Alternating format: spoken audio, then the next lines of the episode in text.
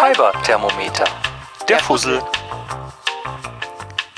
Hallo allerseits, herzlich willkommen zurück beim Fussel.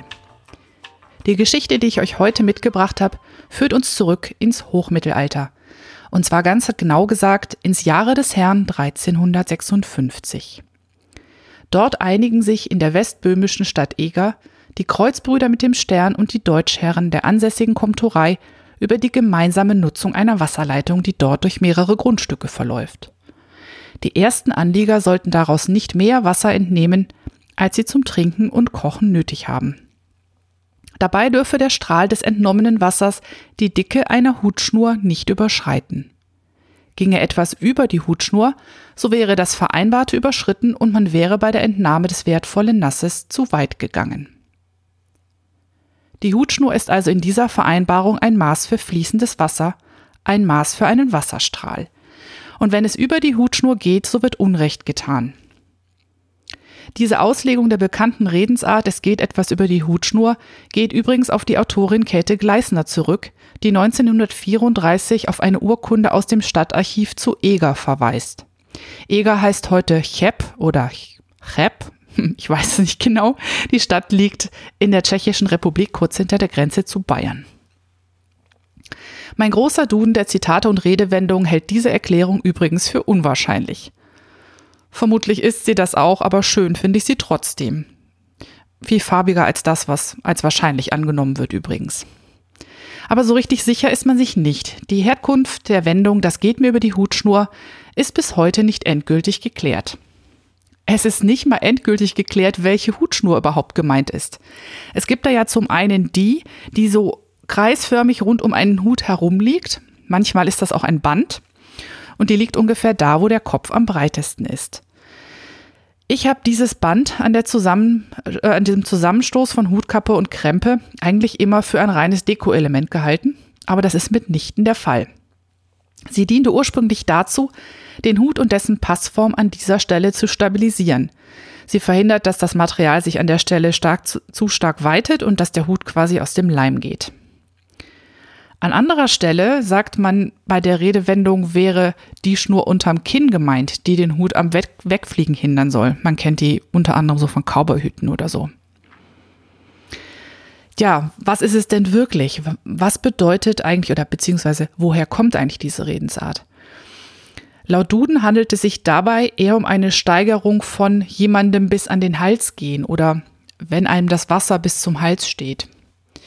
Wenn mir also dann was über die Hutschnur geht, dann ist das eher ein bildlicher Ausdruck für eine sehr verzweifelte Lage. Denn wenn mir das Wasser nicht nur bis zum Hals, sondern sogar über die Hutschnur geht, bin ich quasi abgesoffen. Damit wäre dann eine Situation eingetreten, die für mich nicht mehr hinnehmbar ist. Das geht zu weit und zwar gründlich. Im Thüringischen kann ich mich angeblich auch bis über die Hutschnur verschulden. Vom Grad der Verzweiflung her ist das dann mit dem Wasser bis zur Hutschnur durchaus zu vergleichen, denke ich. Und noch eine Bemerkung am Rande. Übrigens platzt einem keine Hutschnur. Dabei handelt es sich um eine Vermischung mit der Redensart es platzt mir der Kragen. Aber das wäre eine andere Geschichte. Tja, kennt einer von euch noch mehr Herkunftslegenden zur Hutschnur? Ich wäre sehr neugierig, lasst es mich wissen. Und damit wäre ich heute eigentlich am Ende der Folge, gäbe es nicht noch einen kleinen Nachtrag zu Fiberfussel Nummer 7. Der Dank geht an meine Freundin Eva, ihres Zeichens Juristin, und sie hat zur Redensart, da beißt die Maus keinen Faden ab, auch noch eine eigene Geschichte beizutragen. In ihrem Jurastudium nämlich wurde erzählt, dass die Akten in den Amtsstuben früher an, Hanf, an Hanfschnüren an einer Stange aufgereiht waren. Sagen Sie jetzt fünfmal Hanfschnüre, Hanfschnüre, Hanfschnüre. Ja, also, ne, Akten, Hanfschnüre aufgehängt hintereinander an einer Stange. Und jetzt kam es vor, dass die Papiere manchmal völlig durcheinander kamen und der Fall dadurch nicht weiter verfolgt werden konnte. Nämlich genau immer dann, wenn Mäuse die Fäden durchgeknabbert und die Akten damit zu Fall gebracht hatten. Wenn die Maus aber keinen Faden abbeißt, dann gelten der Bescheid oder das Urteil unverändert. Dann ist nichts zu machen. Oder da beißt die Maus keinen Faden ab. Ganz lieben Dank Eva für die Rückmeldung und diese wunderschöne Ergänzung zum siebten Fussel. Den siebten Fussel verlinke ich euch ebenfalls nochmal in den Show Notes. So, und damit bin ich tatsächlich für heute am Ende der Folge angekommen. Wie immer findet ihr Quellen sowie Links zum Nachlesen in den Shownotes unter fiberfussel.de. Rückmeldungen, Themenvorschläge und Kommentare könnt ihr mir entweder per Mail schicken an moni@fiberfussel.de, mich antwittern unter dem Nick Nahlinse oder auf Reverie in der Gruppe Podcasting auf Deutsch im Thread zum Podcast abgeben. Ich freue mich immer sehr auf Rückmeldungen und Feedback, also wenn ihr was habt, was euch durch den Kopf geht, dann immer her damit. Ich freue mich. Ja, und worüber ich mich auch gefreut habe, ist die Tatsache, dass der Fussel kürzlich seine erste iTunes-Rezension erhalten hat. Das fand ich ziemlich großartig. Also wer da noch Bedarf verspürt, äh, immer äh, in die Richtung und gerne ein paar Sternchen vergeben.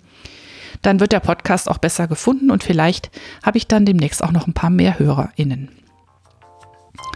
Ich wünsche euch dann eine wunderschöne Zeit, habt Spaß mit euren Hobbys und ähm, bleibt gesund und wir hören uns dann beim nächsten Fussel. Bis dahin, ciao.